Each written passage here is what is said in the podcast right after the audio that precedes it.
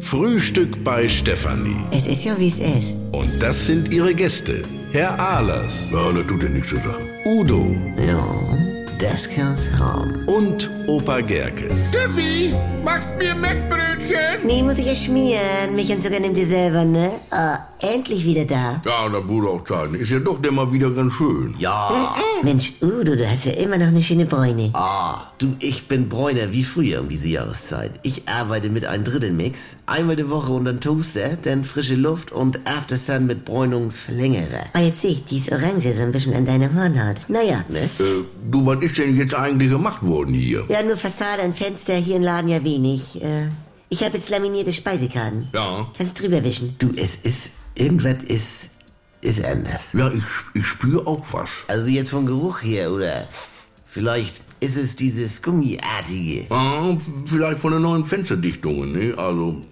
diesen Gummigeruch mache ich ja ganz gerne. Also Georg. Ja, deshalb bin ich ja auch so gerne in Tiefgaragen unterwegs, ne? Da hast du ja so einen Mix aus Gummi und Öl. Also, dieses Würzige. Manchmal denke ich also, also das ist jetzt auch ganz gut, dass du wieder unter die Leute bist. Also Steffi, mach dir keine Sorgen. Wir müssen uns den Laden geruchstechnisch erst wieder zurückerobern. Das Eigenaroma fehlt noch. Ah, Eigenaroma. Ja, warte, man selber ist ja die Zutat zu diesen Aroma. Ja, du auf jeden Fall. Allein schon. Äh, Hatte ich doch erzählt, als ich damals mit meiner Mutter aus Antalya zurückkam und die Wohnung beim Aufschließen so ungewohnt roch. So, Ja. so das ist, wenn du 14 Tage die Fenster zulässt, dann arbeitet sich so ein Hauptgeruch, also praktisch nach vorne, und überlagert das gewohnte Eigenaroma. Also, man mag ja gar nicht fragen, was war das denn nun für ein Hauptgeruch? Ja, also in dem Fall war es jetzt das offene Glas mit der Rollmöpse. Da hatte ich wohl vergessen, den Deckel drauf zu machen. Sünde. Kam da nicht noch der Kammerjäger? Nein, das war ein ganz anderer Fall. Das steht hier nicht in Riede. Du, ich war ja mal ein halbes Jahr auf Montage in der Eifel, ne? Ach guck, und denn? Ja, wie und denn? Weiter war da nix. Also irgendwie, mach mal dein Rätsel, Franz. Ich brauch noch unterirdische Hohlraum mit sechs Buchstaben. Franz Keller. Oh, ja, man muss ja auch erstmal wieder reinkommen.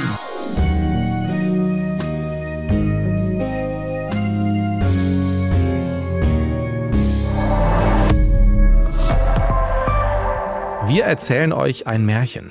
Eines, das wirklich passiert ist und das zeigt, dass Träume sich lohnen. Vor genau 20 Jahren hat Werder Bremen Unmögliches wahrgemacht. Ailton versucht den Grundschuss und trifft.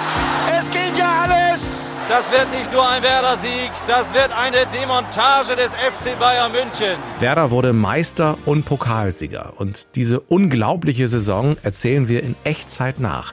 Jeden Mittwoch gibt es eine neue Folge mit den Helden von damals. Hier ist Ayrton, Kugelblitz. eine perfekte Jahr. in dem alle Bremer ihre Liebe zu Werder entdeckt haben. Wir hatten einfach auch richtig gute Typen dabei. Und ich weiß natürlich auch die Tränen von Toni in München. Es ist immer schwer, diese Thema. Ihr könnt noch einmal erleben, wie die Euphorie von Woche zu Woche größer wurde und dass Bayern München noch zu besiegen war. Das Werder-Märchen 2004. Die Doublesaison Reloaded. In der ARD Audiothek. Das war halt Gänsehaut, ne?